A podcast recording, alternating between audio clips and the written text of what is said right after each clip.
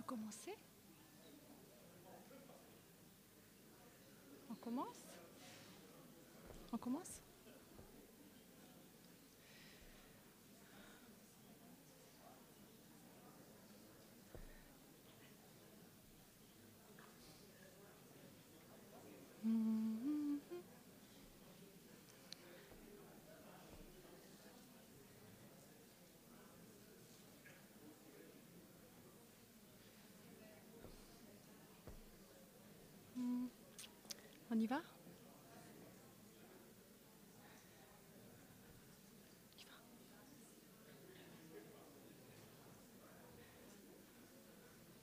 Bonjour, bonjour cher public. Aujourd'hui, donc ce lundi, nous allons continuer avec notre série sur les risques. Euh, comme vous avez pu voir, on traite des sujets très variés. Euh, il y a, euh, la mi-janvier, nous avons reçu M. Rainer qui, a, embrassé la, société du risque en général. Il y a 15 jours, M. Michaud nous a parlé des, comportements à risque des adolescents. Il y a une semaine, euh, Jean-Daniel Rouillet nous a emmenés en Valais pour vivre de près, avec force, images, des sons, chutes de pierres, éboulements et autres catastrophes naturelles. Il y a une semaine aussi, jour pour jour, paraissait dans 24 heures un article intitulé Chercheuse et empêcheuse de tourner en rond, consacré à Madame Nathalie Chèvre. Euh, aujourd'hui, nous avons la chance d'accueillir cette battante. C'est elle qui va clore le, dernier, enfin la série sur les risques. Nathalie Chèvre a fait des études d'ingénieur en environnement à l'EPFL avant de se lancer dans une thèse en écotoxicologie. Elle a ensuite passé une année en post-doctorat à Montréal et euh, après, elle a travaillé pendant cinq ans à Léa Vague. C'est un centre renommé de recherche autour de l'eau. Ensuite, depuis 2006, elle œuvre à l'UNIL. Elle y est chercheuse et elle s'est spécialisée dans le domaine des risques des micropolluants. C'est d'ailleurs euh, sur ce sujet qu'elle a publié un livre avec euh, Suren Erkman, professeur d'écologie industrielle, dans la collection Le Savoir suisse. Nathalie, Chèvre est aussi euh, chargée de cours et aujourd'hui elle va nous familiariser avec ces minuscules particules chimiques, biocides, détergents, médicaments, phtalates, nanoparticules, et si, biphénol aussi. Euh, et puis, on va voir qu'en fait, que même si ces molécules sont d'une taille lilliputienne, elles ne sont pas sans effet sur la nature et sur la santé. Alors, comment euh, lutter contre cette contamination euh, qui est certes invisible, mais néanmoins pernicieuse? Nous allons tout savoir.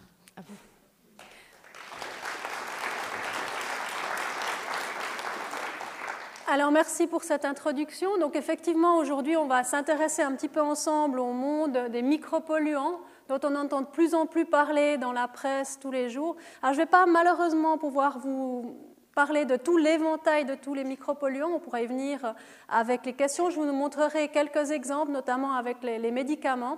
Et puis on va tenter de répondre à cette question que pose le chercheur, le pêcheur qui est ici à son collègue qui vient de pêcher un poisson dans une rivière à savoir si les poissons seront bientôt remboursés par les caisses maladies, puisque effectivement on sait qu'on trouve des résidus de médicaments dans les eaux, donc pourquoi pas finalement consommer un poisson au lieu de prendre une pilule contre le mal de tête lorsqu'on a mal à la tête. Donc, un micropolluant, peut-être qu'on va juste commencer par une définition, de manière à ce qu'on parle tous le même langage aujourd'hui. Donc, qu'est-ce que c'est? C'est une substance chimique qu'on va trouver en très très faible concentration dans l'environnement, de l'ordre du nanogramme ou du microgramme par litre. Je vais vous expliquer tout de suite euh, de quoi il s'agit. Elles sont toujours liées à l'activité humaine, au moins en partie. Donc c'est quelque chose que nous utilisons tous les jours et qui, euh, de fil en aiguille, va se retrouver dans l'environnement. Et puis, à ces très très faibles concentrations, elle peut engendrer des effets sur l'homme et sur l'environnement. Et c'est ça le problème. Donc la semaine passée, pour ceux qui étaient là, vous avez eu nombre apparemment de photos, films, etc., qui vous ont présenté le risque euh, des dangers naturels. Ici, aujourd'hui, je ne peux pas vous montrer de photos, simplement parce que euh, si je vous montre le lac Léman et je vous dis combien il y a de micropolluants dedans, bah, ça ne se voit pas. Voilà. Donc Malheureusement, il n'y aura pas beaucoup d'illustrations photographiques, mais on essayera quand même de, voir ensemble en quoi consistent ces micropolluants. Donc, un microgramme par litre, qu'est-ce que c'est? Ben, Imaginez-vous un sucre tel que vous l'utilisez euh, pour mettre dans votre tasse de thé, de café euh, chaque jour. Et puis ici, vous avez la piscine de Belle-Rive. Donc ce qu'on va faire, c'est qu'on va diluer ce sucre dans la piscine de Belle-Rive. Alors si vous allez après sauter dans la piscine, c'est clair que vous ne verrez pas du tout, vous ne sentirez pas du tout que l'eau est sucrée. Par contre, ce sucre, il a été dilué dans la piscine, il est présent et en une concentration qu'on dit de l'ordre du microgramme par litre. Donc c'est vraiment très faible, mais ça peut engendrer des effets. Et quand on parle du nanogramme par litre, ben, c'est encore plus petit, mille fois plus petit. Vous prenez le sucre, vous le divisez en mille petites euh, parties, et une de ces, un de ces millièmes, vous le mettez dans la piscine, euh, la même piscine qui est ici la piscine de Belle-Rive. Donc là, vous êtes sûr, vous sentez plus du tout le goût du sucre, c'est impossible de le détecter euh, comme ça. Par contre, ben, la molécule, elle est présente, et elle est présente dans des quantités qui potentiellement pourraient avoir un effet euh, sur l'environnement. Donc de ces substances chimiques, il y en a combien? Sur le marché actuellement en Europe, il y en a à peu près 100 000. Donc, c'est des substances qu'on utilise tous, tous les jours, donc qui sont dans des domaines d'application très variés, aussi bien les cosmétiques, les médicaments qu'on connaît bien, mais également tous les colorants pour les textiles, euh, tout ce qui est euh, bah, bisphénol A, vous avez entendu, qui est utilisé dans les plastiques, euh, les anti-UV, etc. On, a eu la semaine passée un atelier à l'université sur le bâti. Donc là, il y a énormément de substances qui sont utilisées pour nettoyer, pour empêcher que les algues poussent sur les façades, euh, pour empêcher effectivement aussi la dégradation des matériaux comme le bois, etc. Donc toutes ces substances font partie euh, des substances chimiques qui sont sur le marché et il y en a à peu près 100 000 en Europe. Alors au niveau de la répartition, vous ne voyez pas bien les, différents types de, de groupes de répartition. Mais si les sources sont très diverses, par exemple, un groupe très important ici, qui représente à peu près 14 000 substances chimiques, c'est tous les agents colorants. Donc c'est tous les agents colorants qu'on utilise aussi bien dans les textiles que, par exemple, euh, dans, l'industrie alimentaire. Vous avez ici un, grand groupe aussi sur lequel on reviendra, qui est les cosmétiques. Les cosmétiques, ça représente à peu près 6 000 substances chimiques différentes qui sont utilisées dans les différents produits que vous utilisez peut-être tous les jours pour se mettre sur le visage, sur le corps, etc. Euh, les médicaments, il y en a à peu près 2000. Euh, Alors ça ne veut pas dire que vous trouvez 2000 médicaments différents dans les pharmacies, il y en a bien plus, il y a à peu près 10 000 médicaments sur le marché, mais ces médicaments sont formés à partir de 2000 substances chimiques pharmaceutiques. Donc les médicaments que vous trouvez sur le marché, en général, ils contiennent un ou deux principes actifs et des adjuvants euh, donc, euh, donc, dans ces principes actifs, on a 2000 substances médicamenteuses. Vous avez les agents odorants, à peu près 3000, c'est ce qu'on trouve dans les parfums, dans les diffuseurs d'air intérieur, etc. Euh, vous avez aussi les lubrifiants, les agents photochimiques, etc. Donc si je me discute un petit peu du groupe des cosmétiques, alors je voudrais faire un petit exercice. Ça c'est un gel que je n'utilise pas moi-même, que j'ai pris dans notre salle de bain. Et j'aimerais demander à quelqu'un qui se trouve devant de me lire la composition du gel. Ben oui, je vais vous demander à vous. Ah, bon. Alors, qui Je vous, je vous donne. Euh, non. bon. voilà. Ça marche cette chose? Non, ça marche pas. S'il faut parler tout près. Alors, déjà, est-ce que vous trouvez la composition? Alors, vous m'entendez? Oui, ça marche. Il y a l'eau en premier, mhm. l'alcool, la glycérine, basil alcool, je ne sais pas ce que c'est, basil bozoate, butylène glycol, butylphényl méthylpropional. Il s'affiche en même temps, c'est pour ça que. Chitosan? Citral, citrus, je ne sais pas quoi, c'est du citron lime, fruit, fruit extract, coumarine, glycérine, eugénol, On va, on va peut-être s'arrêter là. Il y a à peu près combien de substances d'après vous?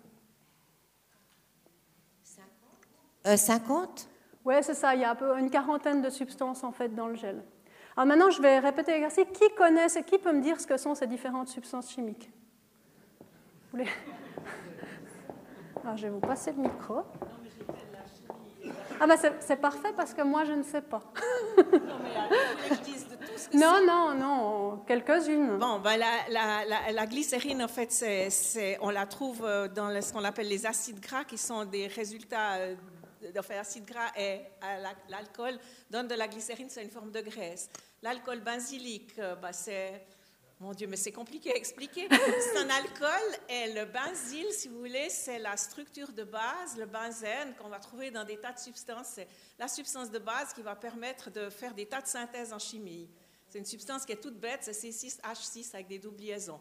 Après, vous avez du benzoate de benzyle, butylenchlore, mais je crois que je ne vais pas donner un cours de chimie parce que ce sera indigeste pour tout le monde. Et est-ce que vous savez les effets de ces substances-là? Euh, certaines, oui, en tout cas, je sais les effets, mais disons les effets, c'était plutôt à des doses plus élevées que ce dont vous allez parler, j'imagine. Voilà.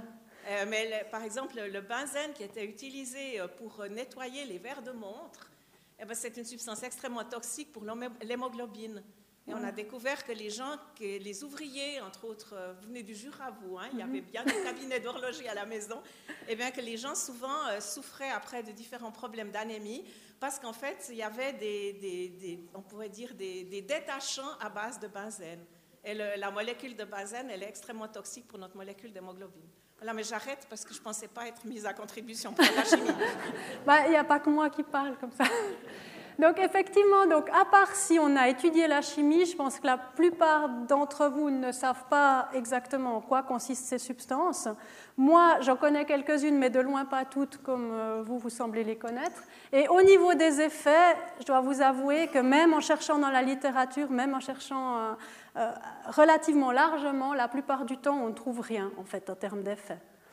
Donc ça, c'est quand même une substance, enfin un produit qu'on trouve dans sa salle de bain c'est un produit qu'on a acheté dans un, magasin biologique. Donc pourquoi? Parce qu'en fait, il a toute une liste de substances sans, c'est-à-dire voilà, il est sans parabènes, sans propylène glycol et sans phtalate. Alors, est-ce qu'il y a des gens parmi vous qui achètent des produits sans parabènes? Pourquoi vous achetez des produits sans parabènes?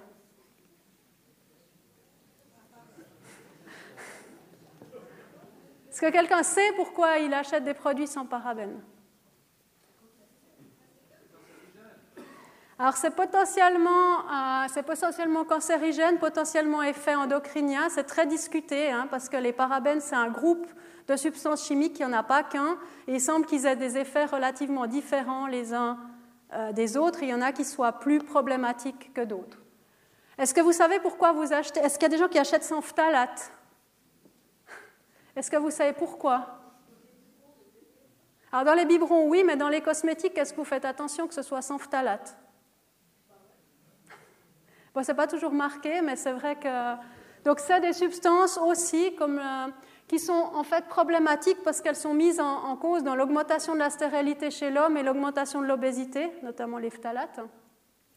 Donc, effectivement, c'est des substances qui sont discutées, qui sont pas encore, euh, enfin, qui sont discutées à l'échelle nationale. Chaque fois, c'est les pays qui prennent des décisions de savoir si oui ou non ils les interdisent, mais qui, par exemple, en Suisse, sont, euh, par exemple, pour les parabènes, n'ont pas encore été légiférés.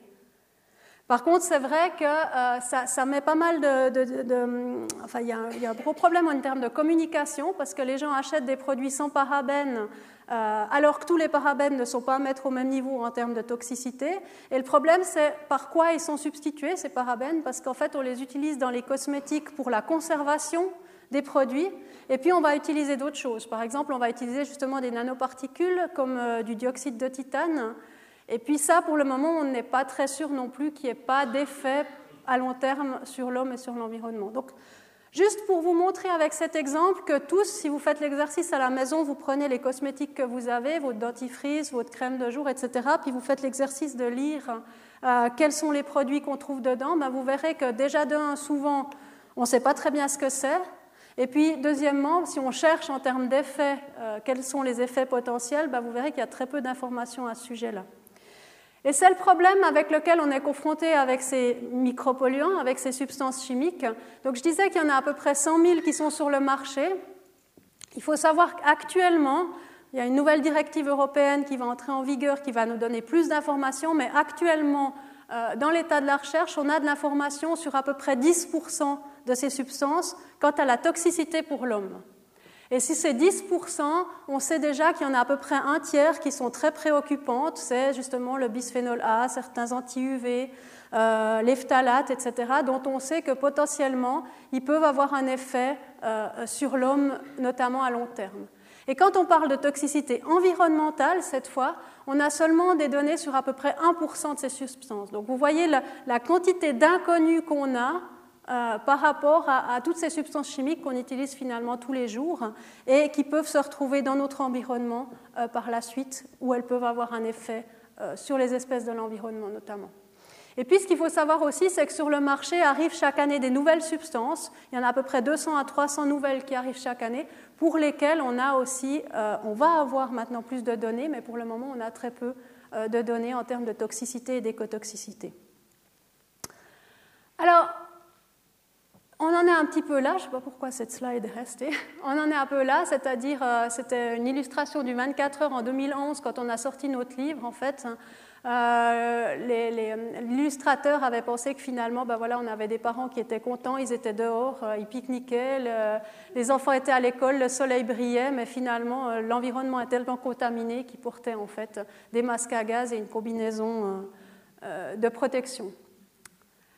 Alors voilà, donc euh, ça c'était un petit peu une introduction sur ce monde des micropolluants, déjà pour euh, vous expliquer que j'espère que vous ne vous sentirez pas frustrés, mais qu'on ne va pas pouvoir aborder aujourd'hui toutes les substances chimiques. Pourquoi? Parce que de un, il y en a beaucoup trop, et de deux, parce que simplement, je n'ai pas d'informations à vous donner sur leur toxicité ou leur écotoxicité.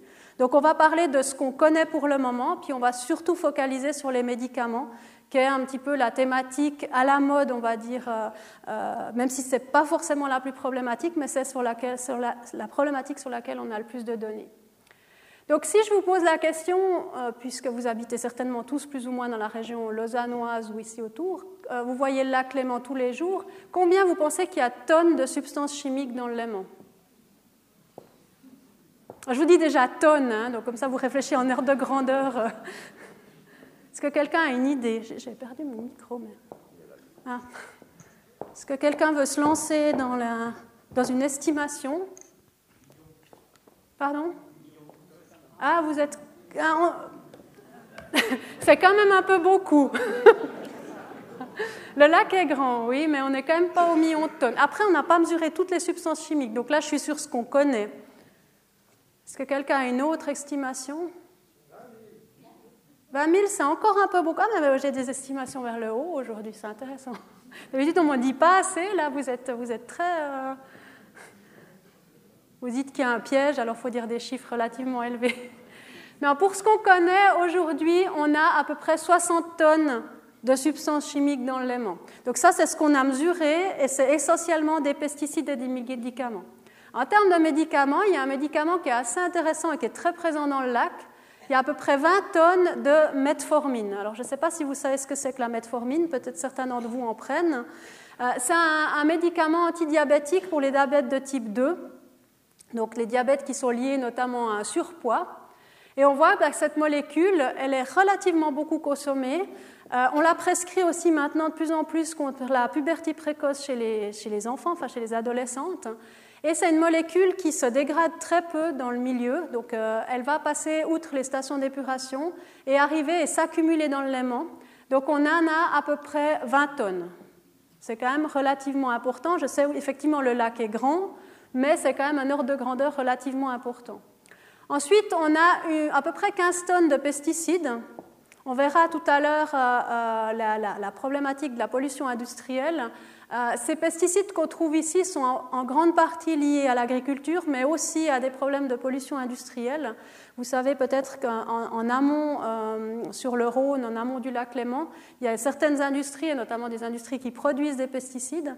Alors eux, ils ont euh, passablement de pertes lors des processus de production, notamment lorsqu'ils changent en fait la production des, produits.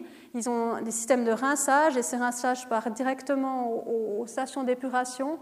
Ce qui fait que les pesticides passent souvent tout outre. Et on a certains pesticides pour lesquels on a aussi quelques tonnes en fait, qui sont présents dans l'élément dû à une, pollution industrielle.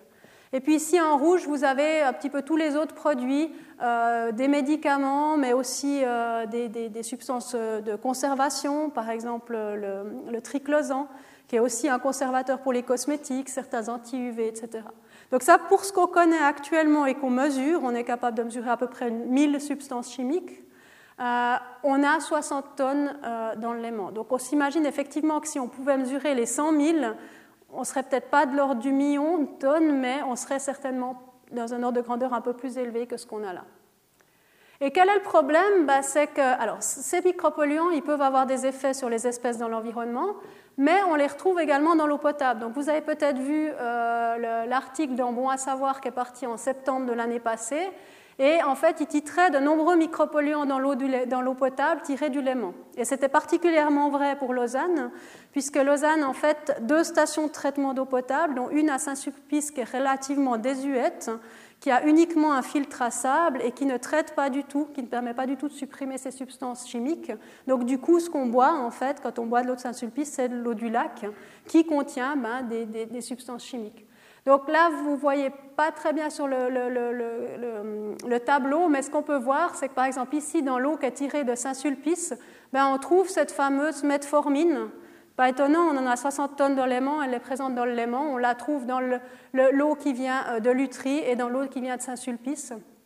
On trouve d'autres choses comme la carbamazépine, qui est un antiépileptique, l'acide salicylique, l'aspirine, etc. Donc on voit que bah, ce n'est pas seulement un problème pour l'environnement, finalement, ces substances chimiques qu'on relargue euh, dans notre environnement, mais ça peut devenir un problème peut-être pour nous, puisque finalement on les retrouve aussi euh, dans l'eau potable. Donc la question qui se pose, c'est finalement, elles viennent d'où, ces substances chimiques? On voit 60 tonnes, mais finalement, d'où ça vient? Et est-ce que c'est vraiment inquiétant? Est-ce que c'est inquiétant pour l'environnement? Est-ce que c'est inquiétant pour notre santé? Est-ce qu'on doit, comme certaines personnes me posent la question, boire de l'eau en bouteille? Ce que personnellement je ne fais pas. Donc est-ce que c'est -ce un problème, euh, ces, ces, substances chimiques qu'on retrouve dans l'environnement?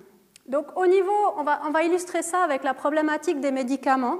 Pourquoi Comme je le disais tout à l'heure, parce que c'est les substances chimiques sur lesquelles on a le plus d'informations. Je pourrais aussi vous parler des pesticides, mais si je vais sur les cosmétiques ou les agents colorants, je pourrais vous donner aucune information parce qu'on les mesure quasiment pas dans l'environnement, on les cherche pas, et en plus on n'a aucune donnée en termes de toxicité ou de toxicité environnementale. Donc médicaments, je vous l'ai dit aussi tout à l'heure, il y en a 2000, il y a 2000 substances chimiques médicamenteuses sur le marché en Suisse qui se retrouvent dans les différents produits médicamenteux qu'on achète dans les pharmacies. Alors, les sources de médicaments, il y en a trois. Euh, la première, c'est celle à laquelle vous allez penser en premier, c'est-à-dire notre consommation de médicaments euh, tous les jours, enfin tous les jours, non, mais sur le bassin de population comme la ville de Lausanne, mais effectivement tous les jours, il y a des gens qui consomment des médicaments. Alors qu'est-ce qui va se passer? Ben, Vous allez consommer le médicament, il va être plus ou moins transformé par le corps, métabolisé, et puis il va être excrété soit avec les selles, soit avec l'urine dans les toilettes, qui vont rejoindre la station d'épuration. Et comme les stations d'épuration qui ont été à la base fabriquées pour euh, euh, éliminer la matière organique n'ont pas été euh, conçues pour éliminer ces substances chimiques, la plupart, en tout cas une bonne partie, se retrouvent directement dans le milieu naturel, donc se rejeter avec les effluents des stations d'épuration. Euh, le problème, c'est que vous allez avoir dans l'environnement une concentration à peu près constante de ces substances chimiques. Pourquoi? Parce que bah, sur un bassin versant, par exemple, comme la ville de Lausanne ou, n'importe quelle ville, vous allez avoir en moyenne toujours la même quantité de personnes qui va consommer ces substances. Donc elles vont être relarguées toujours en même quantité, ce qui veut dire que dans l'environnement, on aura comme ça des concentrations qui seront euh, peu fluctuantes et toujours du même ordre de grandeur. Alors ça, c'est un problème pour les, ça peut être un problème pour les organismes dans l'environnement. Pourquoi? Parce que peut-être qu'ils peuvent tolérer une exposition à ces très faibles concentrations pendant quelques heures, pendant quelques jours, mais comme là, c'est présent tout le temps, sur toute l'année, ben, c'est clair qu'on euh, peut, peut imaginer qu'il y ait des effets à long terme sur les organismes, voire des effets sur les générations successives. C'est quelque chose pour lequel on n'a pas de réponse, mais qu'on soupçonne fortement que peut-être ces substances, présentes continuellement à très faible concentration, pourraient engendrer des effets euh, multigénérationnels sur les organismes dans l'environnement. Alors, juste pour vous illustrer ce, phénomène des eaux usées, donc vous avez ici euh, les heures de la journée, ça commence à 11 heures le matin jusqu'au lendemain matin. Euh, ici, vous avez euh, le débit en bleu à la steppe de Lausanne-Vidi. Donc on voit qu'il y a un pic ici le soir, puis après pendant la nuit, bah, c'est clair qu'il y a une diminution de la quantité d'eau puisqu'il y a moins de monde qui va aux toilettes qui utilise de l'eau. Et puis cette, quantité d'eau remonte le matin quand les gens se lèvent, vont aux toilettes, etc. Puis ce qu'on voit, c'est que pour l'ibuprofène, qui est un, analgésique, on, a une enfin, on mesure des concentrations plus ou moins variables pendant la journée, mais une baisse significative pendant la nuit, et puis un pic le matin, en fait, puisque ben voilà, c'est les gens qui prennent le médicament le soir, vous avez mal à la tête, et puis vous allez l'excréter le matin en allant aux toilettes. Donc on retrouve, et c'est assez typique pour les différents médicaments, on retrouve assez facilement la posologie d'ailleurs des, médicaments. Si vous avez des antibiotiques, vous allez trouver qu'ils sont pris deux fois par jour, vous allez trouver un pic le matin, un pic le soir. Euh, les médicaments comme l'ibuprofène, qui sont plutôt pris un peu toute la journée quand on a un, peu mal, bah, ils sont plutôt constants avec ce pic du matin, etc. Et on retrouve même des variations sur l'année. Par exemple, les antibiotiques, on trouve des concentrations nettement plus importantes en hiver qu'en été.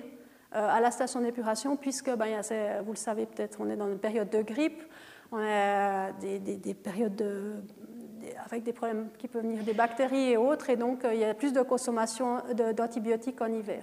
Donc on retrouve un petit peu notre utilisation de ces médicaments lorsqu'on étudie les stations d'épuration. Pour vous donner un ordre de grandeur de ce qui sort à la station d'épuration, par exemple, de, Lausanne-Vidi, donc ici vous avez les analgésiques, je ne vais pas vous montrer tous les médicaments, mais par exemple pour le diclofénac, qui est volontiers utilisé, euh, les, qui est aussi un analgésique, euh, mais aussi un anti-inflammatoire, il y a à peu près 60 grammes par jour qui sont, euh, qu'on retrouve dans les effluents de la, la, steppe de Vidi, ce qui fait à peu près 22 kilos par an. On a des pics, par exemple, après les 20 km de Lausanne ou après euh, des événements sportifs particuliers où il peut y avoir des pics à la station d'épuration. Mais on peut suivre comme ça pour chacun des médicaments euh, les, quantités en fait, qui sont euh, excrétées journellement ou annuellement. Alors voilà, ça c'est la source peut-être la plus commune ou celle à laquelle on s'attend le plus. Maintenant, il y en a encore deux autres dont on parle un petit peu moins. La première, c'est la source industrielle. Alors, en fait, je fais, partie du groupe qui s'appelle Micropolluants à la commission, à la CIPEL, donc qui est la commission en charge des surveillances de la qualité des eaux du lac. Et puis à partir de 2005, on a commencé à mesurer relativement largement un large spectre de substances chimiques. Puis ce qu'on s'est rendu compte, c'est quand on mesurait ici au milieu du lac certains médicaments, on trouvait des quantités assez impressionnantes qui allaient jusqu'à plus de 4 tonnes euh, de substances actives au milieu du lac. C'était le cas notamment pour ces trois médicaments qui sont la mépivacaïne, euh, la bupivacaïne et la prilocaïne, et puis également pour la carbamazépine. Alors la carbamazépine, c'est un antiépileptique. A priori, il n'y a pas beaucoup de monde qui sont épileptiques, donc on n'expliquait pas qu'on trouve des quantités aussi importantes au milieu du lac. De même, pour ces anesthésiants, ici, mépivacaïne, etc., c'est utilisé euh, dans les cas d'opération, a priori, il n'y a pas de raison qu'on trouve des quantités aussi importantes au milieu du lac. Donc là, on a commencé de chercher un petit peu euh, pourquoi on, trouvait ces quantités-là. Puis un deuxième indice qui nous a mis la puce à l'oreille, c'est que quand on regardait le profil en fait dans le lac de ces substances actives, vous avez ici la profondeur du lac, donc j'ai mis jusqu'à 200 mètres, hein, il va à peu près jusqu'à 309 mètres au milieu. Et puis ici, vous avez les concentrations. Donc ce qu'on voyait, c'est qu'on avait des concentrations relativement faibles en surface, mais des concentrations très élevées en profondeur. Et ça, ça ne marchait pas tellement avec des substances qui étaient rejetées par les stations d'épuration, parce qu'à ce moment-là, on aurait dû trouver des concentrations assez élevées en surface et des concentrations plus basses en profondeur. Donc on s'est dit, la source, ce n'est pas forcément les stations d'épuration. Après, ce qu'on s'est dit, c'est qu'en fait, cette, cette zone-là, c'était typiquement la zone d'insertion du Rhône dans le lac Léman. Donc si je reviens à mon image ici, vous avez le Rhône qui rentre ici. Donc en fait, le Rhône, il suit un petit peu ce trajet-là, hein, entre, entre, Villeneuve et Genève. Et puis ici, on se trouve dans la, à peu près la zone, il plonge, comme il a des eaux plus froides, il plonge en fait dans le Léman. Donc ici, on se trouve dans la zone d'insertion à peu près du Rhône. Ce qui nous a fait dire, bah, ces substances, elles doivent venir du Rhône en amont. Et en cherchant un petit peu, bah, c'est clair qu'on s'est rendu compte qu'il y a des industries sur le, Rhône Et que ces industries, ben, comme je le disais tout à l'heure, lorsqu'elles changent leur processus, lorsqu'elles font des nettoyages, etc., de leurs cuves, bah, il y a des pertes. Alors ces pertes ne sont pas énormes par rapport à la production de ces entreprises, mais comme on est dans, des ordres de grandeur du microgramme, voire du nanogramme par litre, bah, c'est clair que les quelques 100 grammes ou 200 grammes que l'entreprise pouvait perdre euh, par jour, par exemple, bah, ça représentait 4 tonnes euh, de, de substances dans Léman au bout de, 12 ans, puisqu'on a un, un temps de renouvellement du lac d'à peu près 12 ans. Donc suite à ça, euh, il y a eu des discussions, hein, c'était en 2004-2005, il y a eu des discussions euh, notamment avec l'État du Valais, puisque c'était sur son territoire que situaient ces entreprises. Et maintenant, il y a une nouvelle directive qui a été négociée entre les entreprises et, l'État du Valais pour fixer des limites en, ferme, en termes de rejet et c'est vrai qu'on a vu une baisse de ces substances dans le lac. Alors, il n'y a pas toutes les entreprises qui jouent le jeu, mais euh, c'est vrai que dans l'ensemble, il y a quand même une baisse en fait, de ces substances-là. Mais tout ça pour vous dire qu'il n'y a pas besoin d'aller en Chine pour voir des pollutions industrielles. On en a aussi chez nous. Euh, à Nyon, par exemple, je vous montrais les, euh, les, les, mesures dans les steppes tout à l'heure. À Nyon, par exemple, dans les effluents de la steppe, on trouve des quantités beaucoup plus élevées de diclofénac. Euh, que dans toutes les autres stations d'épuration du canton de Vaud, parce qu'il bah, y a une entreprise qui produit euh, cette substance-là, qui est dans le bassin versant de la région lyonnaise. Voilà. Donc en fait, si on cartographie par exemple les sources de carbamazépine, on s'est amusé à le faire, donc c'est antiépileptique. Bah, ici en, orange, vous avez donc le, rond est proportionnel à la quantité euh, déversée dans le lac. Donc en orange, vous avez les steppes qui déversent directement dans le lac. Donc c'est clair que la steppe de euh, Tonon-Évian et la steppe de Lausanne euh, déversent la plus grande quantité d'antiépileptiques dans le lac. Et puis vous avez ce gros rond brun ici, qui en fait n'est pas à la même échelle, parce que sinon il prenait toute la carte, euh, qui représente ce qui est déversé par le Rhône dans le lac. Donc il y a 98% de la carbamazépine qu'on trouve dans le Léman qui est de source industrielle à peu près. Donc la carbamazépine, si vous vous souvenez, ben, on la trouvait ici dans l'eau potable hein, euh, qui venait de, Saint-Sulpice, euh, liée, puis on la trouve aussi dans l'eau qui vient de Lutry, euh, liée justement à la, contamination du lac par cette substance. Voilà, la dernière source de médicaments, c'est une source à laquelle on ne pense pas forcément non plus, c'est la source vétérinaire. Donc en fait, je vais juste vous illustrer ça par ce graphique, mais peut-être avant vous, dire que finalement les, médicaments vétérinaires, qu'est-ce qu'il leur arrive ben, C'est la même chose que pour nous. Donc les vétérinaires vont prescrire des médicaments aux animaux, ces animaux vont les consommer, puis après ils vont être excrétés avec les purins, et ces purins ils vont être étendus dans les champs. Donc euh, on, a, on peut s'attendre à ce qu'il y ait également une contamination des eaux liée en fait au transfert de ces médicaments via les purins. Donc c'est ce qu'on voit ici sur ce graphique. Donc ici vous avez l'échelle de temps euh, ici, vous avez euh, la quantité d'un antibiotique vétérinaire. Donc, ce qu'on voit en bleu, j'espère que vous arrivez à distinguer les couleurs, mais ce qu'on voit en bleu ici, c'est les débits de la rivière quand il pleut. Donc, ici, il va pleuvoir, vous avez une augmentation du débit, etc. Et puis, ici, vous avez le purinage avec la petite flèche qui est là. Donc, ce qui va se passer, c'est qu'à la première pluie, bah, pif, on va une augmentation drastique des concentrations de cet antibiotique dans la rivière puisqu'en fait, avec la pluie, ben, il y a une partie des substances qui va être entraînée vers les rivières. Cette quantité va diminuer déjà à la deuxième pluie, à la troisième pluie, on trouve déjà presque plus rien. Mais en termes d'ordre de grandeur, c'est à peu près des mêmes ordres de concentration que ce qu'on a pour les pesticides. Donc ce n'est pas négligeable cette source euh, de, médicaments euh, vétérinaires qu'on peut retrouver dans l'environnement. Donc c'est le cas pour tout ce qui est antibiotiques, c'est le cas pour certaines hormones aussi qui sont données aux animaux euh, en discutant avec les vétérinaires, j'ai appris que par exemple les troupeaux de moutons, les troupeaux de chèvres étaient synchronisés, c'est-à-dire qu'on leur donnait euh, des, hormones de manière à ce qu'elles soient, toutes fertiles en même temps, donc c'est plus facile en termes de gestion. Et euh, du coup, bah, c'est vrai qu'elles ont tout le temps, les, chèvres, les, moutons, ils ont tout le temps en fait une, quantité d'hormones qui leur est administrée qui vont également excréter dans, dans les urines. Voilà, donc 2000 médicaments donc maintenant, imaginez-vous, donc ça c'est les sources. Maintenant, vous devez faire le travail de vous dire, euh, admettons vous êtes chercheur, vous devez faire le travail de vous dire, euh, ok, maintenant bah, je sais qu'il y a 2000 médicaments, je sais que ça peut potentiellement être un problème, j'ai un certain budget à disposition, qu'est-ce que je vais aller chercher dans les eaux des rivières, qu'est-ce que je vais aller chercher dans les eaux des lacs? Parce que c'est ça le problème auquel on est confronté. Il y a, je vous disais, 100 000 substances chimiques, 2000 médicaments, on ne peut pas tout faire. Donc à un moment donné, il faut qu'on décide sur quelle substance on va axer en premier euh, nos, investigations. Alors je vais de nouveau vous poser une question. Vous avez ici la liste en fait des médicaments euh, qui sont groupés dans 14 groupes. Donc c'est la liste des groupes officiels de médicaments euh, utilisés par la Suisse et l'Europe et qui représente donc la classification de ces 2000 médicaments. Et maintenant, vous devez décider sur lesquels vous allez focaliser en premier. Donc, qu'est-ce que vous choisiriez comme groupe de médicaments qui, d'après vous, vous paraissent les plus problématiques?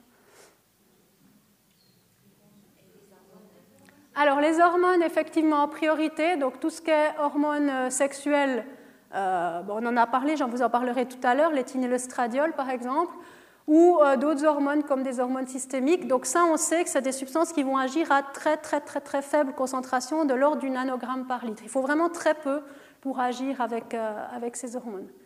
À part ça.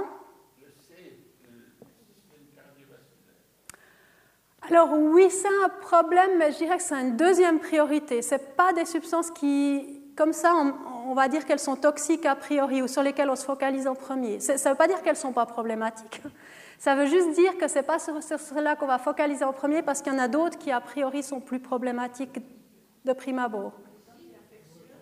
Oui, alors voilà, tout ce qui est le J, tout ce qui est antibiotique, pour tous les problèmes de résistance.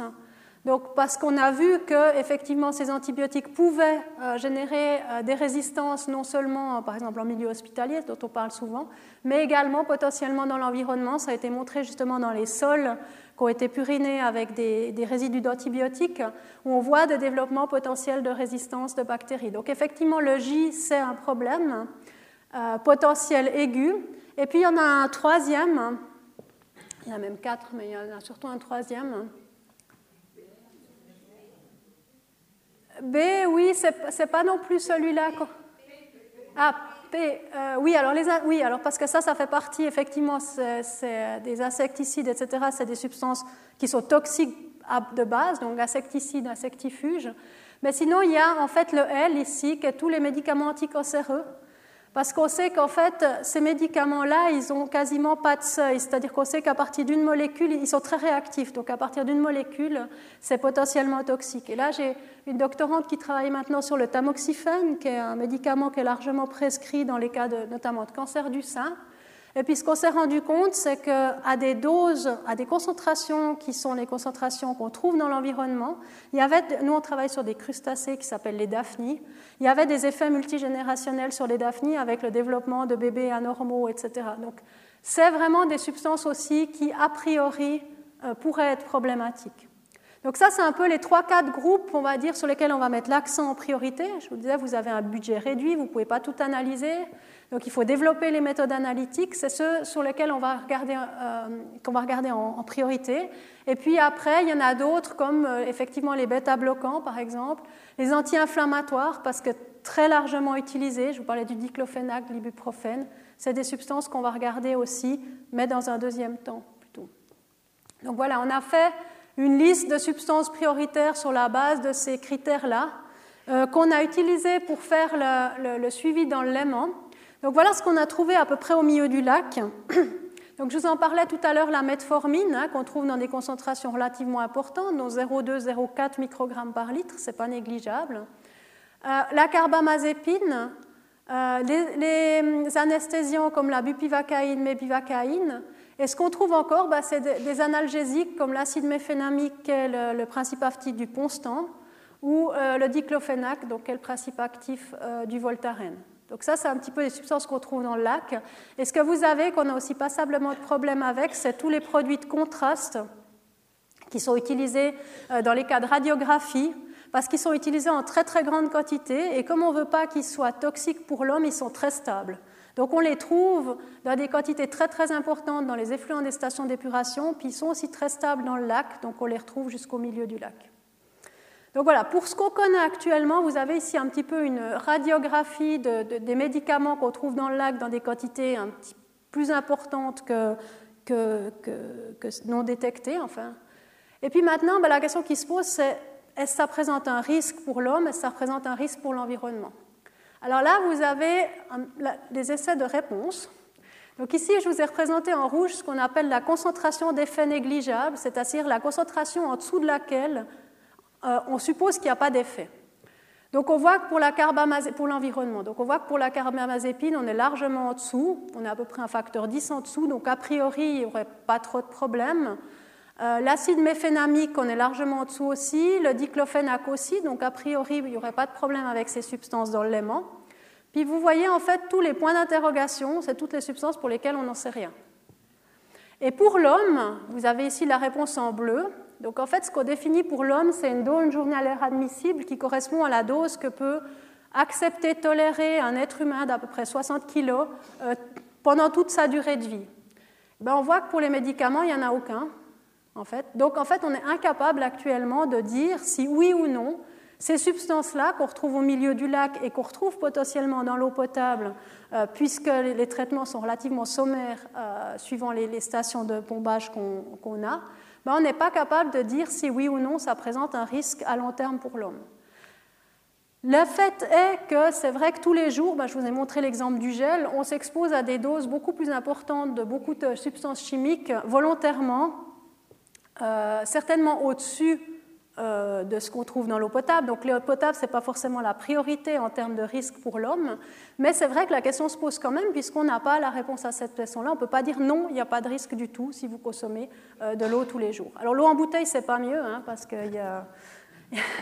Parce que c'est vrai qu'au travers des plastiques, on le sait maintenant, il y a pas mal de substances qui peuvent passer dans l'eau, etc. Donc le mieux, c'est de de ne pas boire, ce qui n'est pas terrible non plus. Donc, où c'est qu'on en est actuellement par rapport à ces médicaments?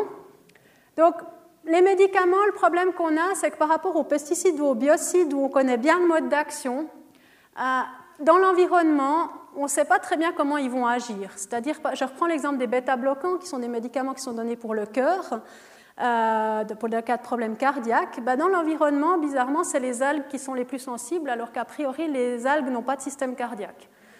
Donc on est un peu embêté parce qu'on ne sait pas sur quelle espèce focaliser pour savoir quelles seraient les espèces potentiellement les plus sensibles, au contraire des pesticides où on sait que si c'est un herbicide, il va agir plutôt sur les algues, si c'est un insecticide plutôt sur les larves d'insectes, etc. On a ce problème de cette entrée plus ou moins constante dans l'environnement, si bien qu'on appelle ces substances pseudo-persistantes, c'est-à-dire que même si elles se dégradent, on a toujours une concentration de base dans l'environnement. Donc en fait, on a une exposition des organismes pendant tout leur cycle de vie, à des concentrations certes très basses, mais pour le moment, on n'a pas, pas, de test, on n'a pas de réponse pour savoir quelle peut être la toxicité à long terme, voire multigénérationnelle de ces substances-là. Pour ce qu'on connaît, par exemple, un des exemples qu'on sait qui est problématique, c'est euh, l'exemple de l'éthinylestradiol, qui est une hormone de synthèse utilisée dans les pilules contraceptives. On sait qu'on la trouve dans des concentrations très très faibles, de l'ordre du nanogramme par litre. Donc, vous vous rappelez, c'est ce millième de sucre euh, dilué dans une piscine. Donc, en général, dans les rivières, on les trouve dans des concentrations très faibles. Mais on sait aussi qu'à ces concentrations très faibles, ils, peuvent avoir un effet, puisque la concentration d'effet négligeable est à 0,1 nanogramme par litre. Donc, vous divisez encore votre millième de sucre par 10 et puis, si vous prenez cette minuscule particule de sucre dans la piscine, bah, c'est à cette dose-là qu'il peut y avoir un effet sur les poissons à long terme. Donc on voit que dans le cas de cette substance-là, et notamment c'est le cas des substances qu'on appelle à effet hormonaux ou effet endocrinien, on est dans des ordres de grandeur très bas où même si on ne détecte pas la substance, on n'est pas sûr qu'il ne puisse pas y avoir des, effets puisqu'on n'arrive pas à aller aussi bas en termes de, détection. Et puis ben, la grande question, c'est l'homme. Euh, on a quelques données sur l'environnement avec les médicaments maintenant. Est-ce que c'est extrapolable à l'homme? Est-ce que l'effet que je vous disais tout à l'heure du tamoxifène sur ces, minuscules crevettes, euh, cet effet multigénérationnel, est-ce qu'il est transposable à l'homme? Euh, Certainement pas comme ça, mais enfin, comment est-ce qu'on pourrait tirer des, des extrapolations pour l'homme depuis l'environnement? On ne sait pas le faire parce qu'on a finalement très peu de données pour sur euh, la, toxicité pour l'homme de ces substances médicamenteuses, qui de nouveau sont pris à très très faible concentration, mais pendant une très longue période et aussi en mélange, puisque c'est aussi le problème, c'est que vous n'avez pas que des substances individuelles, vous avez un, mélange. Donc dans l'état actuel de la recherche, on sait qu'il y a un risque potentiel de certaines substances pour l'environnement. C'est le cas de l'éthénylestradiol, du diclofénac, dont je parlais tout à l'heure, parce qu'il se bioaccumule en fait dans la chaîne alimentaire. Certains ont une toxicité modérée, mais on a très peu de données de toxicité à long terme, pas de données sur l'homme, et puis, comme je le disais, on ne tient pas compte du mélange de substances chimiques. Alors que faire? On a beaucoup d'inconnus, on ne sait pas quels polluants, je vous parlais de 100 000 substances chimiques, on ne sait pas où ils sont utilisés, on ne sait pas en quelle quantité, on ne sait pas quels sont les effets sur l'homme, on ne sait pas quels sont les effets sur l'environnement, donc qu'est-ce qu'on va faire? Est-ce qu'on va sortir puis aller pleurer?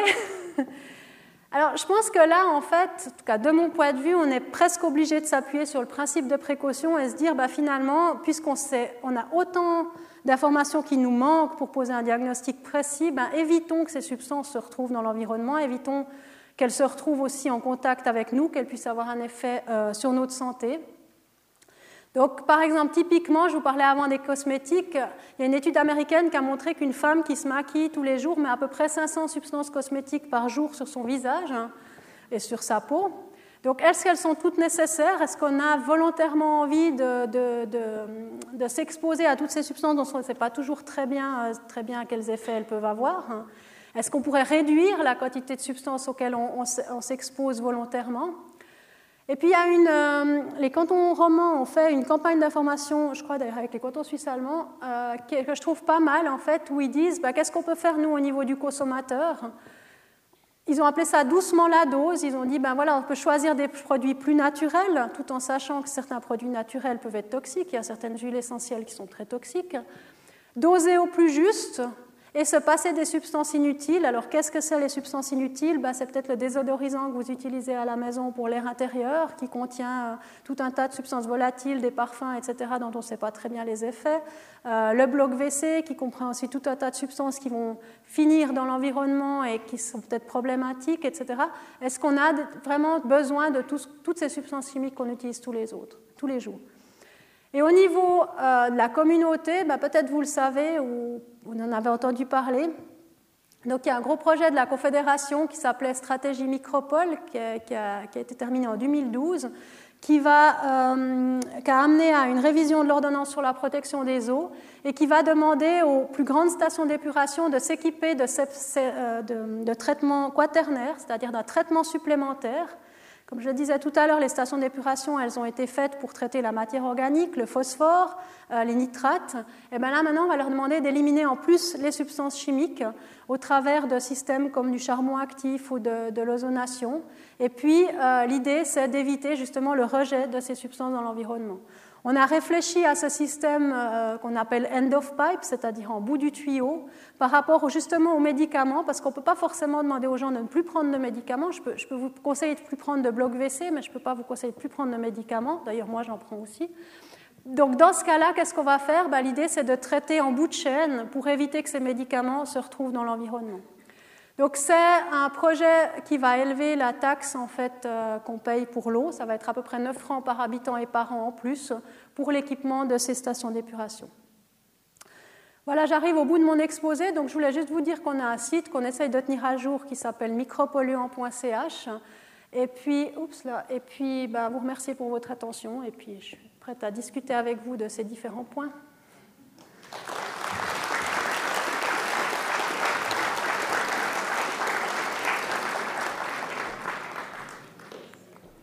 Merci beaucoup pour ce passionnant exposé, Madame Chèvre.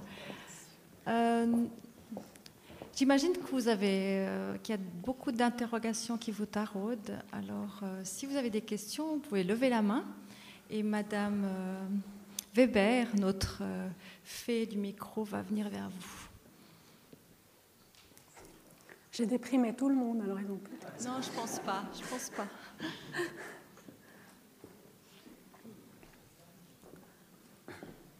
Vous avez mentionné rapidement l'effet des mélanges de substances, l'effet cocktail. Euh, dans quelle mesure est-ce que la recherche prend en compte, travaille là-dessus? Est-ce qu'on s'achemine peut-être vers un, abaissement des normes de, de tolérance dans les milieux? Alors, la recherche s'y attelle, en tout cas dans le domaine de l'environnement, on s'y attelle depuis un moment déjà d'essayer de voir un petit peu quels seraient des modèles, parce qu'on est obligé de partir sur des modèles pour tenir compte des effets conjoints. Donc là, je ne parle pas d'effets synergiques, je parle simplement d'effets additifs. euh, simplement de l'addition de toutes ces concentrations.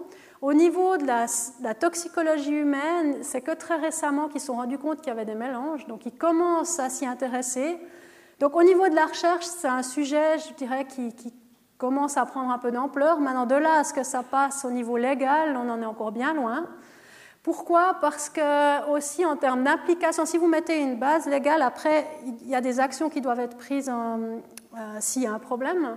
Et puis ça pose des, questions en termes aussi de savoir qui va devoir agir. Par exemple, si je prends l'exemple d'une substance qui s'appelle le diuron, c'est un pesticide qui est utilisé largement dans la vigne, un herbicide, et qui est aussi utilisé largement dans les peintures de façade admettons que vous ayez un dépassement de la norme dans votre rivière. La question, c'est est-ce qu'on va changer les peintures? Est-ce qu'on va demander aux agriculteurs de faire quelque chose? Donc, on a tout de suite. C'est beaucoup plus compliqué dès le moment où on prend les mélanges, savoir aussi. Euh, euh, j'ai pris le diron, mais j'aurais dû dire qu'il y a d'autres herbicides qui jouent aussi, qui ont le même mode d'action, qui peuvent s'additionner. Donc finalement, sur lequel on va agir? Est-ce qu'on va agir sur l'agriculture? Est-ce qu'on va agir sur les peintures? Est-ce qu'on va agir? Enfin, c'est beaucoup plus compliqué. Donc il y a pas mal de gens qui traînent les pieds. De ce que je vois, c'est discuté au niveau européen, cette histoire de mettre euh, les mélanges au niveau de la loi. Mais il y a pas mal de gens qui traînent les pieds justement parce qu'après, on sait qu'il faudra décider qui devrait prendre des mesures si on doit réduire quelque chose. Je ne sais pas si j'étais assez claire.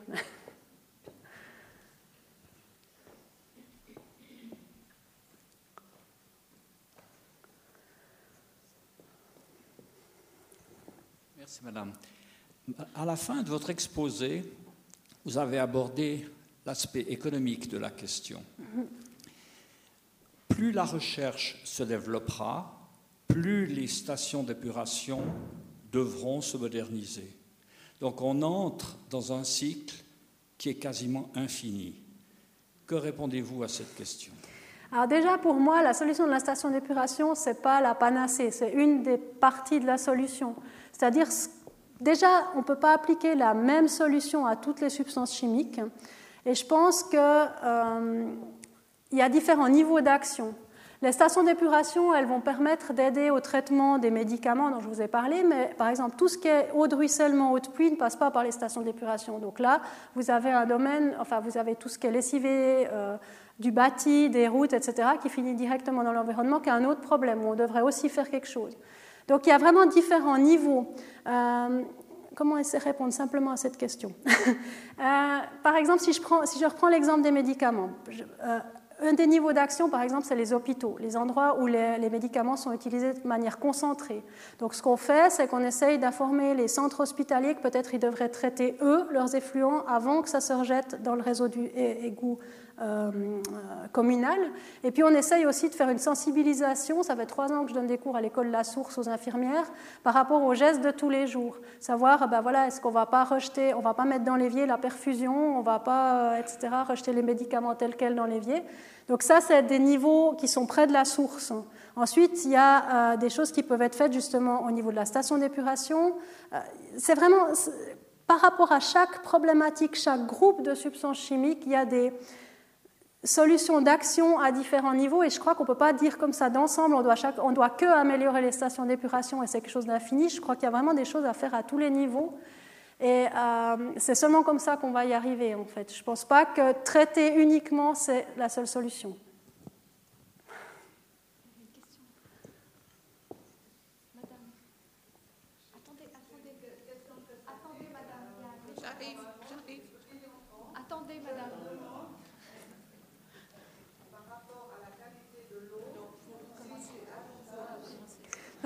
Par rapport à la qualité de l'eau, pour les baignades, est-ce que c'est mieux d'aller avec les petits-enfants dans les piscines ou dans le lac?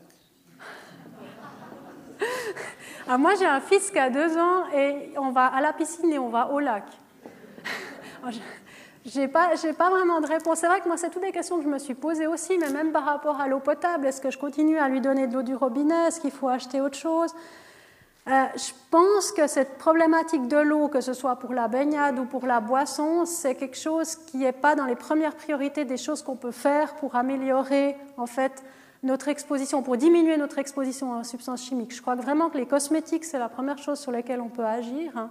Euh, ce qu'on mange aussi, puisque ben voilà, il y a l'eau, mais il y a aussi tout ce qu'on mange à côté.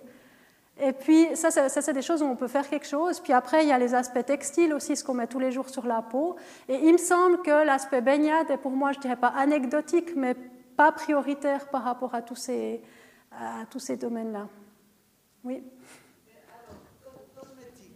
On conseille de mettre des, des protections 50 aux enfants tous les jours quand ils vont au soleil. Est-ce voilà. Est-ce qu'on le fait ou est-ce qu'on ne le fait pas non, Moi, je ne le fais pas. Par des t-shirts, tout comme ça. Je ne le fais pas. Mais je ne le mets pas au soleil quand c'est, quand c'est les heures les plus chaudes. Au soleil. Mais personnellement, pour avoir lu un petit peu toutes les études qui ont été faites sur les filtres anti-UV, ils ne sont pas tous aussi problématiques. Mais il y en a quelques-uns qui sont quand même passablement problématiques.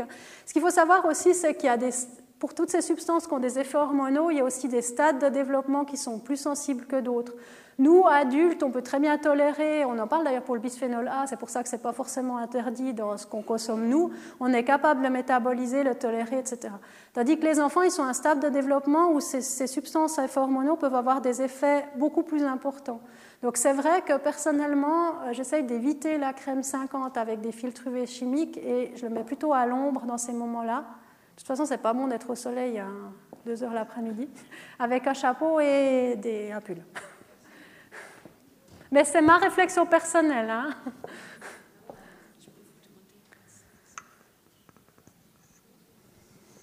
J'ai une petite question sur votre graphique qui représente cette substance chimique, qui nous vient de l'industrie. Euh, Vous voulez que disons, oui. Et euh, je n'arrive pas à interpréter votre graphique. Euh, je ne sais pas si vous pouvez m'aider. Il semblerait que la concentration réaugmente assez considérablement avec des, des, profondeurs de moins en moins grandes. Alors, euh, je vois pas du tout. Alors ici, vous êtes à... Non, là, là, je comprends très bien, mais après. Alors justement, Au-delà du 0,55, la Alors, concentration en fait... continue à augmenter et la profondeur diminue. Non, la profondeur augmente. Là, vous descendez dans le lac. Oui, mais alors, passez au-delà du point 0,055. Oui, ici. Alors la concentration augmente, 0,06, 0,065, c'est plus grande concentration et la profondeur est moins grande. Oui. Parce qu'en fait, vous, vous, interprétez cela comment? Le modèle que vous avez donné ne me donne pas la solution à ce problème. Si, parce que si vous regardez en termes, si, si, parce que si vous regardez même en termes d'isotopes de, de, traçage en fait des eaux du Rhône, vous avez en fait les eaux du Rhône, elles s'insèrent entre 50 et 100 mètres ici. Donc vous avez en fait ici le maximum d'affluence des eaux du Rhône entre 50 et 100 mètres. Et comme c'est là que les concentrations sont maximum, euh, vous vous retrouvez avec des concentrations très élevées à ces profondeurs-là, et puis euh, des concentrations plus faibles en profondeur et en surface et en profondeur. Alors j'avais mal compris votre commentaire. Excusez-moi. Merci.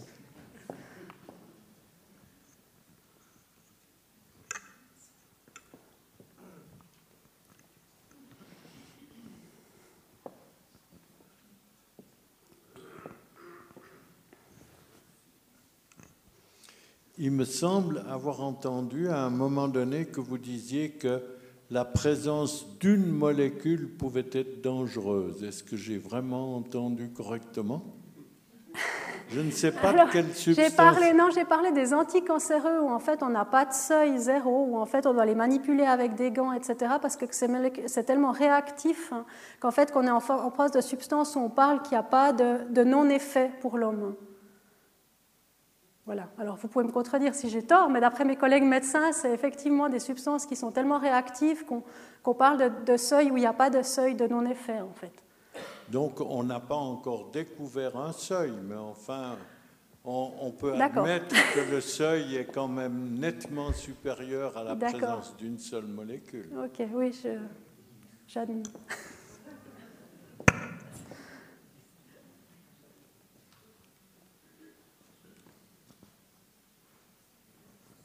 J'ai une question générale. Donc, euh, je vois un peu avec inquiétude que plus on avance et plus on connaît, plus on invente euh, de se faire beau, de se guérir et tout, plus on prend de risques. Est-ce que certains pays du monde qui sont encore un peu moins avancés dans les recherches, genre au centre de l'Afrique ou quelque part en Asie, est-ce que les gens risquent moins ou ils risquent quand même beaucoup? Parce qu'en fait, plus on sait, plus on avance, plus on sait, mais plus ça inquiète. Alors les autres pays, est-ce qu'ils sont doivent aussi s'inquiéter? Alors, je ne sais pas, je pense qu'il y a différents endroits du monde, mais pour ce que j'ai vu des pays asiatiques et notamment des pays où l'industrie, comme le Bangladesh et autres, est en train de se développer, et que j'ai vu la couleur de leurs rivières liée à justement la coloration liée au, traitement des textiles et autres, je pense qu'ils ont des raisons de s'inquiéter. Après, euh, je ne sais pas, je n'ai pas d'état général à vous donner comme ça, mais c'est vrai que par exemple, si on, parle de population, si on reparle d'un vieux problème qui est le, problème des organochlorés, donc de ces substances comme le DDT qui s'accumulent dans la chaîne alimentaire, eh ben on a les populations d'Inuits au Canada qui, euh, à qui on déconseille d'allaiter leurs enfants, aux mères d'allaiter leurs enfants, tellement elles ont des concentrations importantes de ces substances dans le lait maternel, alors qu'eux n'ont jamais vraiment utilisé ces substances chimiques simplement parce qu'elles sont transportées sur des longues distances par l'eau, par l'air, elles vont s'accumuler dans les, dans, les, dans les organismes qui consomment, comme les phoques. Et puis, bah, ils vont euh, concentrer des, des, des, quantités de cette substance beaucoup plus importantes que nous, que nous, on, en a. Donc, c'est assez difficile de savoir s'il y a des parties du monde qui sont vraiment exemptes, on va dire, de contamination et pour lesquelles on pourrait dire qu'il n'y a vraiment pas de problème parce qu'ils ont été préservés. Euh. Après, des problèmes peuvent être différents d'une partie à l'autre, mais je n'ai pas de, de réponse comme ça sur l'ensemble.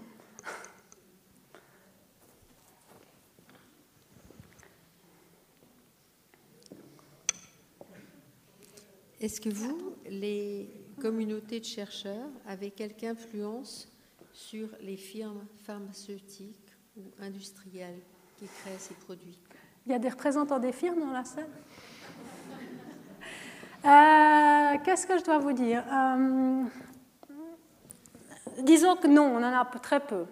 Après, euh, par exemple, par rapport à ce problème-là qu'on a eu dans le Léman, qui nous semblait quand même quelque chose d'inacceptable en fait qu'on ait encore une pollution industrielle alors qu'on est capable de traiter et qu'on a les moyens de traiter ces pollutions-là.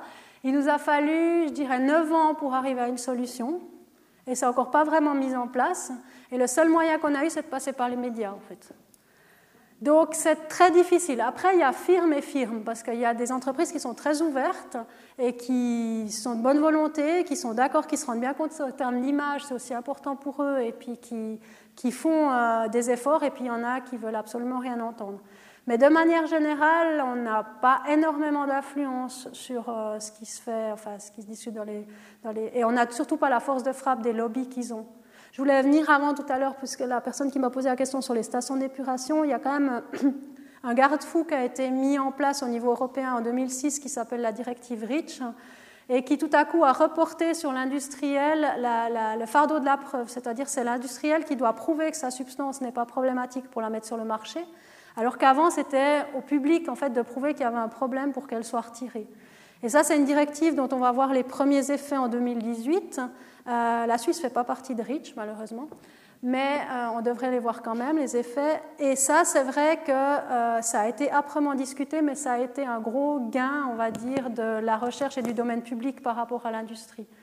Où là, on a réussi à, vraiment faire quelque chose. Et à, Mais ça a été âprement discuté et ça a failli pas passer. Au début, il y avait les 100 000 substances qui devaient être évaluées. À la fin, il y en aura 30 000.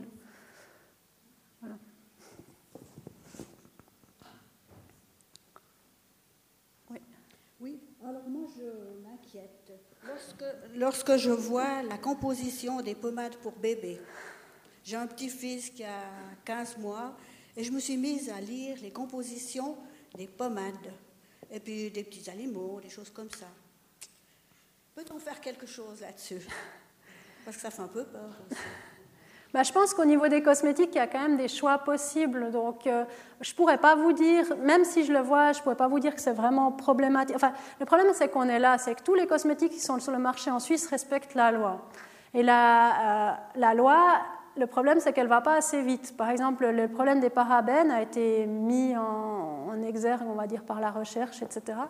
Et euh, bah, la loi accepte encore toujours les parabènes en Suisse. Donc, c'est difficile, c'est difficile de se positionner parce qu'on n'a pas toujours non plus l'information qui permet de décider si c'est un problème ou pas. Mais au niveau des cosmétiques, il y a quand même des cosmétiques qui sont plus simples. Souvent, moi, ce que je fais, c'est que je regarde la liste. S'il y a 50 substances, je mets de côté. S'il y en a 10, je trouve que c'est déjà mieux, même si je ne les connais pas. Et puis, il y a des choses qui sont quand même plus naturelles. Enfin, voilà, moi, j'utilise simplement l'huile de jojoba pour mon fils, euh, ça va très bien. Mais c'est difficile de. Je ne peux pas vous dire ce cosmétique-là, il est mauvais. Simplement, c'est vrai que j'ai eu la même inquiétude que vous et c'est pour ça que je n'ai pas forcément utilisé ce genre de cosmétique.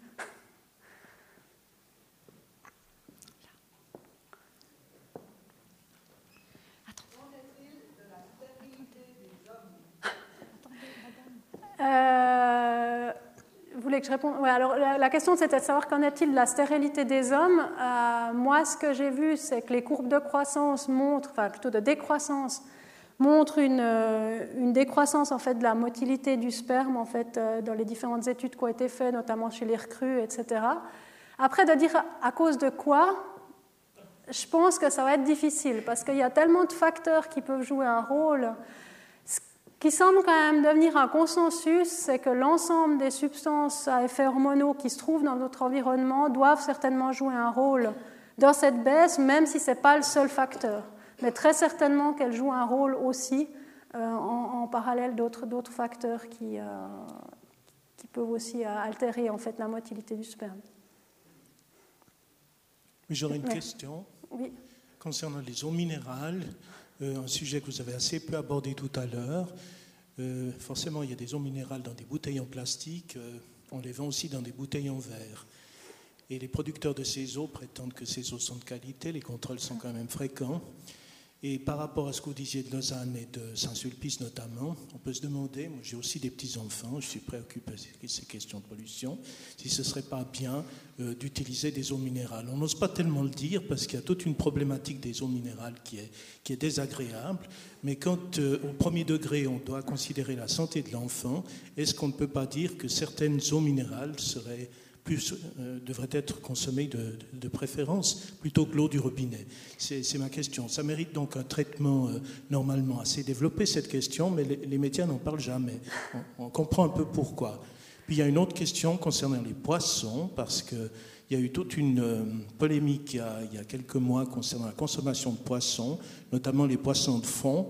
Et on voit avec votre schéma que cette polémique est peut-être pas infondée. Bon, ça dépend forcément du, nombre de consommations sur l'année, mais il y a certains poissons qui étaient montrés du doigt euh, par rapport aux substances euh, néfastes euh, qu'ils contenaient dans leur chair. Et ce n'était pas seulement du plastique.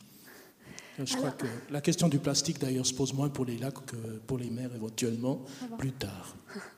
Alors pour la première question sur l'eau potable, euh, déjà je pense qu'il y a eau minérale et eau minérale, euh, dans le sens que ce qui est contrôlé dans les eaux minérales comme pour l'eau potable, c'est des paramètres classiques et pas les, les micropolluants. Donc il y a très peu d'études qui sont allées chercher si on trouvait des pesticides, des médicaments ou d'autres substances chimiques dans l'eau minérale.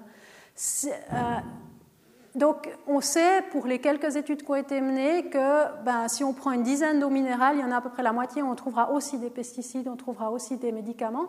Il y a des, il y a des sources qui sont particulièrement protégées euh, je ne vais pas faire de publicité, mais de l'autre côté du lac, il y a une source, euh, par exemple, où ils ont quasiment euh, des contrats avec les agriculteurs dans le bassin versant, ils ont un contrôle de tout le bassin versant, etc. Et là, on peut s'imaginer que c'est des eaux qui sont vraiment de qualité et on a très peu de, substances chimiques dedans.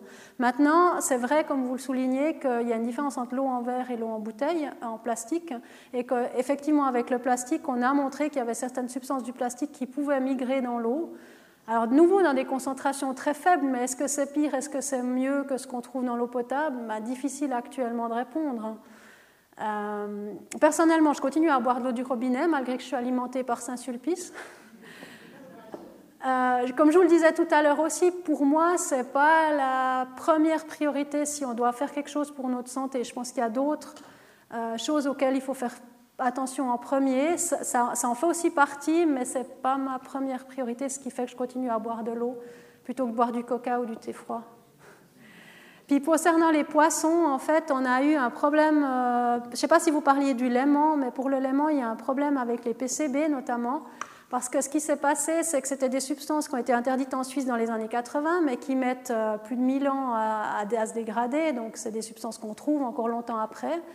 Et puis, euh, il y a une dizaine d'années, on s'est rendu compte que certains de ces PCB, donc c'est une famille de 209 substances, étaient beaucoup plus toxiques que ce à quoi on s'attendait.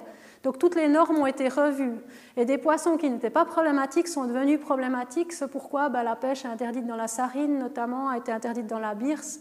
Et puis, certains poissons du lac, justement les ombres chevaliers, qui sont des poissons très gras, et euh, qui accumulent ces substances dans leur graisse sont interdits de consommation s'ils mesurent plus de je ne sais plus combien de centimètres, parce qu'à ce moment-là, on s'attend qu'ils aient des concentrations qui soient assez importantes.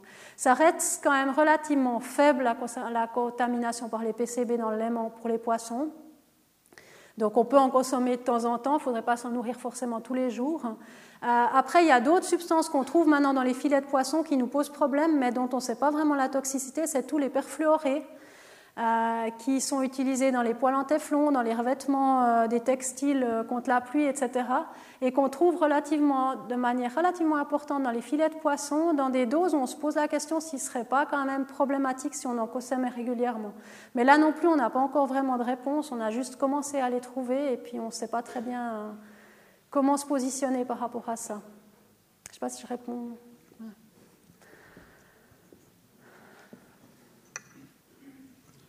On a vu que pour les problèmes vétérinaires, en fait, tous ces résidus d'antibiotiques et autres vont arriver par les eaux de surface dans nos lacs, nos rivières. Est-ce qu'on ne devrait pas partir au départ que le vétérinaire prescrive moins d'antibiotiques? Donc, pour arriver à ce taux-là, il faudrait avoir des élevages moins grands.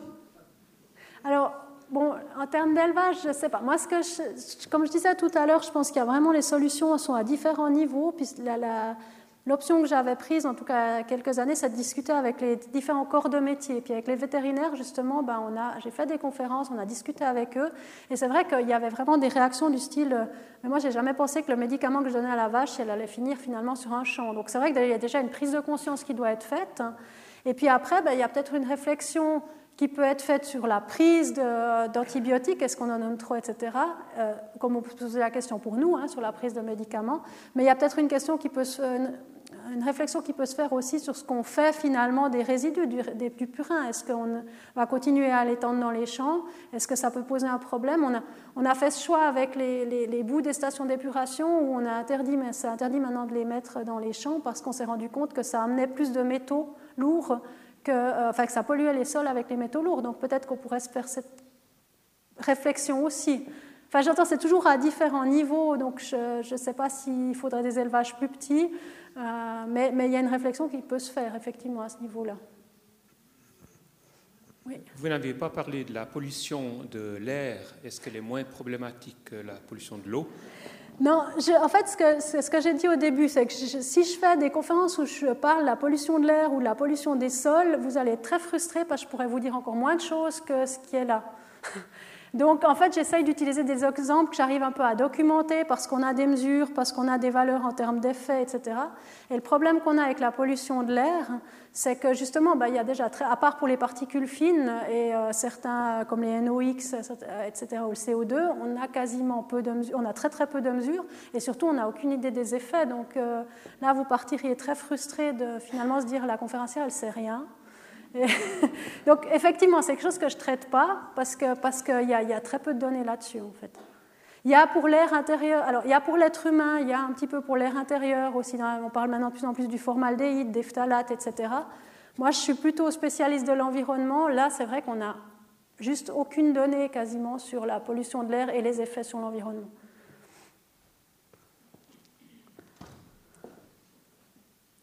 Encore des questions?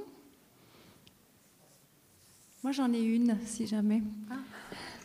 Euh, en fait, vous, disiez que par rapport à l'eau du robinet, que ce n'était pas votre priorité. Mais si vous deviez faire un classement par rapport aux, choses auxquelles il faut faire attention, qu'est-ce que vous diriez? Euh, bah, moi, dans ma liste de priorités, parce que à nouveau c'est très personnel, c'est des réflexions que j'ai faites, peut-être quelqu'un d'autre vous dira autre chose. C'est vrai que moi, en premier, je pensais qu'il bah, y a déjà tout ce qui est inutile, comme je disais, qui pollue l'air intérieur sans réel effet, style les parfums, des odorisants d'ambiance, euh, euh, ou qui polluent l'environnement, style justement les, blocs WC, etc. Après, pour ce qu'on met sur la peau tous les jours, je pense que les cosmétiques, c'est quand même quelque chose d'assez prioritaire. Hein.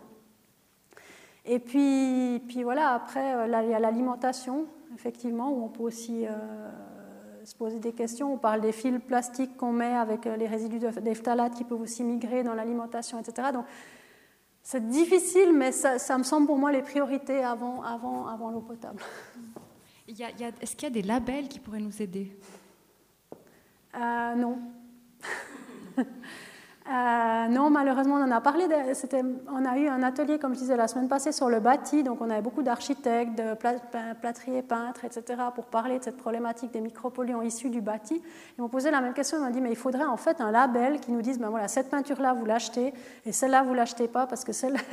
mais euh, pour le moment, ça n'existe pas. Et ce qu'il faut savoir, c'est que c'est aussi très difficile de, faire, euh, parce qu'il y a des forts lobbies, notamment des industriels, donc c'est assez difficile de faire passer ce genre de message. J'ai un collègue qui est vulgarisateur agricole, donc qui travaille tous les jours avec les paysans. Il m'a dit, moi j'ai essayé d'aller euh, leur faire des recommandations en termes de phytosanitaires à utiliser, en leur disant, ben voilà, ceux-là sont moins problématiques pour l'environnement. Il m'a dit, j'ai eu des téléphones par jour des firmes qui m'ont dit, vous n'avez pas le droit, c'est pas vrai, il faut, on va vous montrer notre étude qui montre, non, donc c'est pas évident du tout comme démarche, d'essayer de faire ça. Et pour le moment, ça n'existe effectivement pas. Il y a eu une réflexion en, en, Suède sur les médicaments pour en fait faire un labeling des médicaments plus vert, c'est-à-dire qu'à traitement thérapeutique égal, le médecin puisse choisir le médicament qui soit le moins problématique pour l'environnement. Il semblerait, je suis en train de me renseigner parce que ça fait pas très longtemps qu'ils ont mis ça, mais il semblerait que ça marche pas très bien. Je ne sais pas pourquoi, mais il semblerait que ça marche assez difficilement. Merci. Il y a encore des questions? Non? De l'eau de source. Euh, vous parlez des eaux souterraines? Alors pour les eaux souterraines, on parlait avant des médicaments vétérinaires, on trouve des médicaments, des pesticides, donc c'est vrai que tout euh, ce qui est appliqué sur les champs peuvent contaminer les eaux de source. Donc c'était le cas, par exemple, ça a été un gros problème dans les années 90 avec l'atrazine, euh, qui est un herbicide qui a contaminé largement les eaux souterraines du plateau. Et ce qui a résulté, c'est d'ailleurs son interdiction d'application les, les sur les voies CFF. Donc maintenant, il y a un réseau de surveillance en Suisse qui s'appelle NAQUA, qui fait toutes les années une surveillance des eaux souterraines et il trouve des pesticides, des médicaments dans les eaux souterraines. Ce n'est pas, pas forcément les mêmes substances dans l'eau de surface, parce qu'elles ont des caractéristiques différentes, puisqu'elles ont, elles ont plutôt tendance à, percoler dans le sol, etc. Donc elles peuvent, euh, c'est, un petit peu différent, ce n'est pas forcément les mêmes, mais on en retrouve aussi.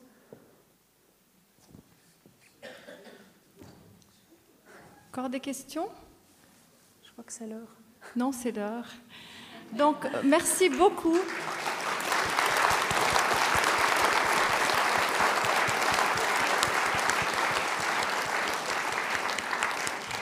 Merci encore beaucoup à Nathalie Chèvre pour son riche et passionnant exposé.